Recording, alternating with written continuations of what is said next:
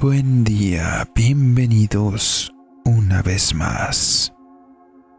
El día de hoy les traigo un relato interesante. La proyección astral es una habilidad que pocos poseen, pero no sabemos qué peligros podemos encontrar fuera de nuestro plano terrenal. Vamos a escuchar la historia de Federico, así que pónganse los auriculares, suban el volumen y apaguen la luz, porque están a punto de escuchar historias y relatos en el umbral de la noche. Comenzamos.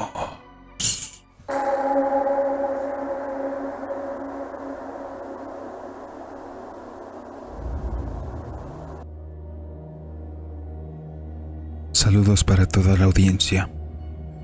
Ojalá que les gusten las historias tanto como a mí y que esta experiencia les parezca tan interesante como lo fue para mí.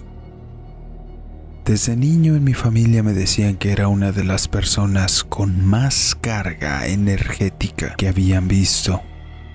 Al principio no sabía a qué se referían con ello. Sin embargo, conforme iba creciendo y estando al tanto de las costumbres de algunos de mis familiares que practicaban el esoterismo y rituales, supe a qué iba todo aquello. Resulta que desde que cumplí 14 o 15 años de edad, empecé a tener sueños muy vívidos, donde transitaba por lugares hasta ese momento desconocidos para mí, donde podía indagar y encontrar objetos que nunca había utilizado. No le veía la relevancia a aquello, pues solo lo relacionaba con sueños fuera de la realidad. Aún así, eventualmente terminaba arribando a esos lugares que descubría en mis sueños. Lo más curioso es que cuando lo hacía, de alguna u otra manera terminaba por utilizar todos aquellos objetos que en mis sueños tomaban relevancia. Aquello me provocaba un efecto déjà vu que más de una vez me hizo cuestionarme si de verdad aquellos sueños habían sido solo una creación de mi mente cuando cumplí 18 años, algunos de mis tíos me hicieron una ceremonia de iniciación donde me explicaron qué era lo que significaban aquellos sueños y que muy probablemente era porque tenía la capacidad de hacer viajes astrales.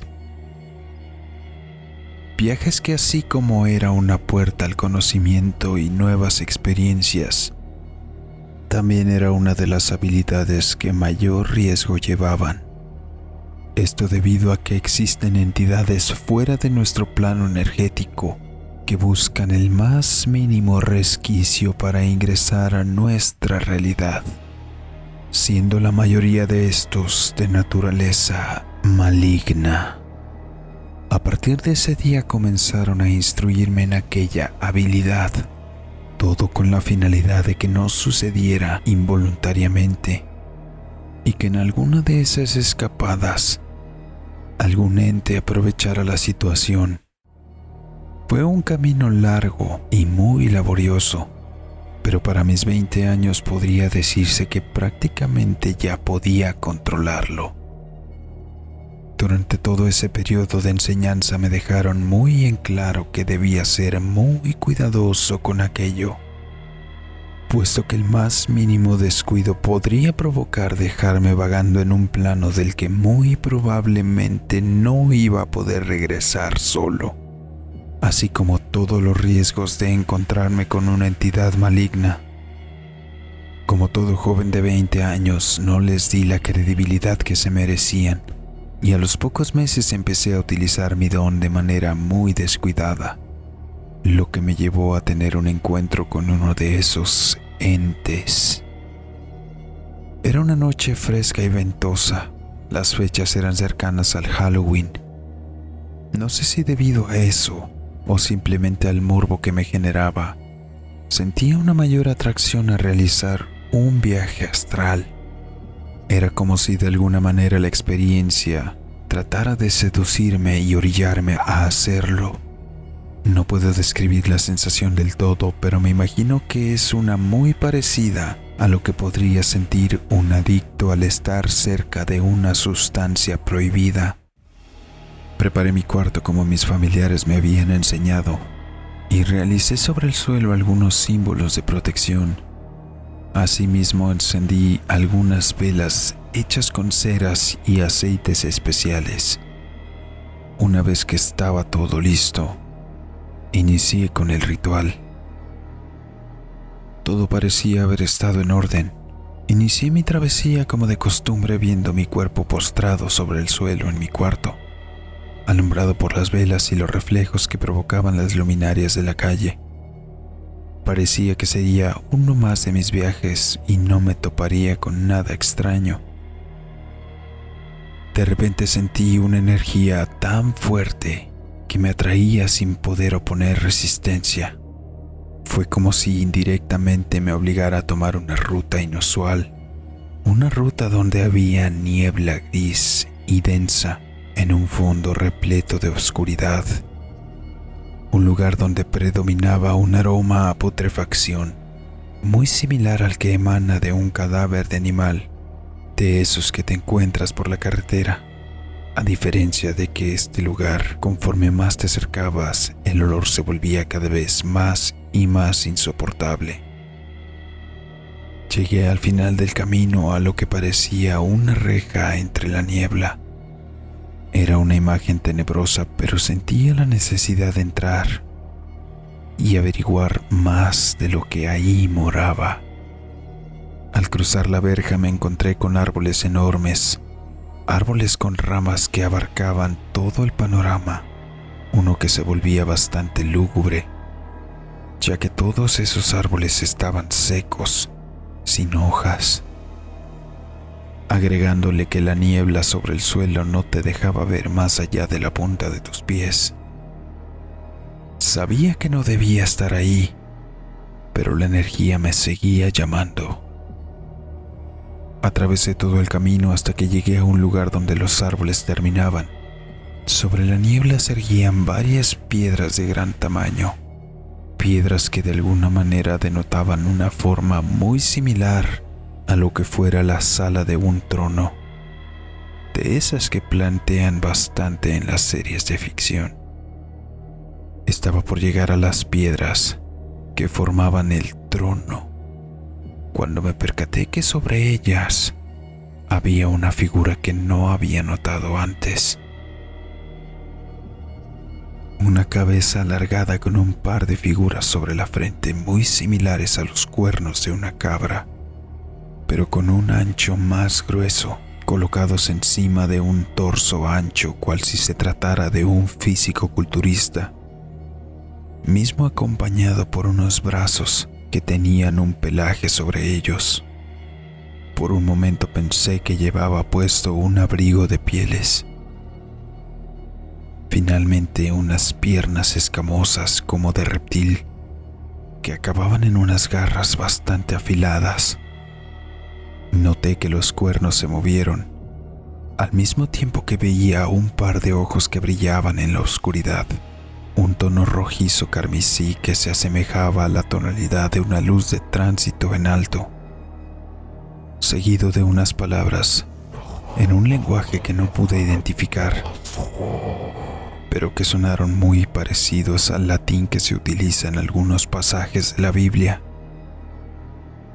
De alguna manera la energía que emanaba de aquella figura podía percibirse. Una que estaba hecha de pura maldad. No podía moverme ni decir nada. Había caído directamente en su trampa cual Hansel y Gretel siguiendo el camino de migajas a la casa de la bruja. Aquello río en un tono burlón, con una voz bastante grave. Se levantó de su asiento. Pude verlo con una mejor perspectiva. Medía por lo menos dos metros y medio de altura, y el pelaje sobre su torso y brazos brillaba con un tono plateado, sobre todo con los reflejos que de alguna manera surgían entre la niebla. Por mi mente pasaron diversos pensamientos, trataba de recordar lo que debería hacer si me encontraba con una entidad maligna según los consejos de mi familia. En ningún momento traté de pensar en pactos, beneficios o situaciones que pudieran llegar a comprometerme de una forma negativa. Pero nada venía. Sentía que mi mente estaba en blanco.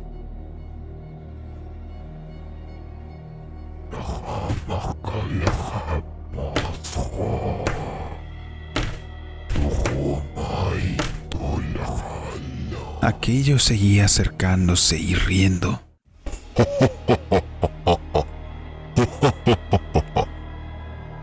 Estaba a un metro de mí cuando recordé algunos mantras de protección que mis familiares me habían enseñado. Empecé a recitarlos en mi mente mientras cerraba los ojos. No quería llegar a ver las consecuencias si no funcionaban. De alguna manera estar recitándolos en mi cabeza me dieron la capacidad de volver a moverme, cosa que aproveché. Me di la vuelta y traté de salir del lugar tal cual había entrado sin dejar de recitar en mi mente aquellas palabras de protección. No supe cómo, pero pude salir de ahí. Logré regresar a mi cuerpo y me concentré en seguir con los mantras por un buen rato. Al día siguiente hablé con mis familiares de lo que me había pasado. Me dijeron que aparentemente me había encontrado con un demonio menor, uno que se encontraba vagando en un plano astral, que al percatarse de mi presencia quiso tomar posesión de mi cuerpo, por lo que me había traído a su guarida, con el fin de encerrar ahí mi cuerpo astral, para posteriormente tomar mi lugar dentro de nuestra dimensión. Dijeron que tuve suerte de poder haber mantenido la mente aislada de pensamientos de malicia, pues de haberlos percibido el demonio podía haberme obligado a firmar un pacto donde inevitablemente yo hubiera terminado siendo uno de sus recipientes. Después de aquella noche evito en medida de lo posible realizar viajes astrales Curiosamente, cuando se aproximan las fechas de Halloween, procuro rodearme de mis familiares, así como de mis símbolos de protección, ya que eso de alguna manera me ayuda a poder manejar la ansiedad y la necesidad de hacer los viajes astrales que aquellas fechas llenas de energía negativa me provocan.